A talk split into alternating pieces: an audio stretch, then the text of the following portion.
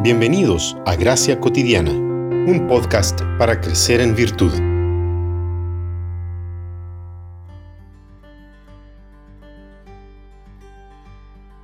Entonces un retoño brotará del tronco de Isaí, y un vástago dará fruto de sus raíces, y reposará sobre él el espíritu del Señor, espíritu de sabiduría y de inteligencia, espíritu de consejo y de poder espíritu de conocimiento y de temor del Señor.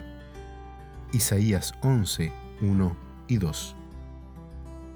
Isaí era un simple granjero y pastor de ovejas a quien hoy se le recuerda por una cosa, ser el padre del gran rey David. El hijo de Isaí se hizo rey, no por la fuerza o inteligencia de Isaí, sino por la gracia de Dios. Dios eligió hacer rey al hijo menos probable de un padre improbable.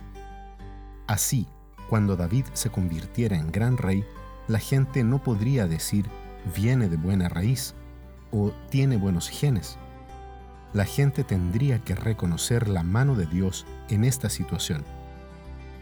Es interesante notar que Isaías no proclama que las glorias del gran reino de David serán establecidas de nuevo es más, ni siquiera menciona a David.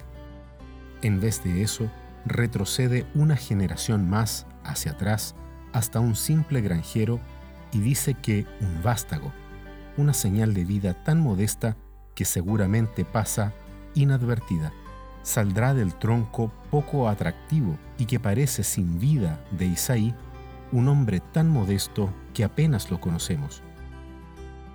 Es de esos comienzos modestos de donde Dios traerá vida a Israel de nuevo. Todo este aparente sinsentido está fundamentado en las promesas de Dios a los patriarcas, a Moisés, Josué, los profetas y al propio David. Dios simplemente está siendo fiel a sí mismo por medio del pacto con su pueblo.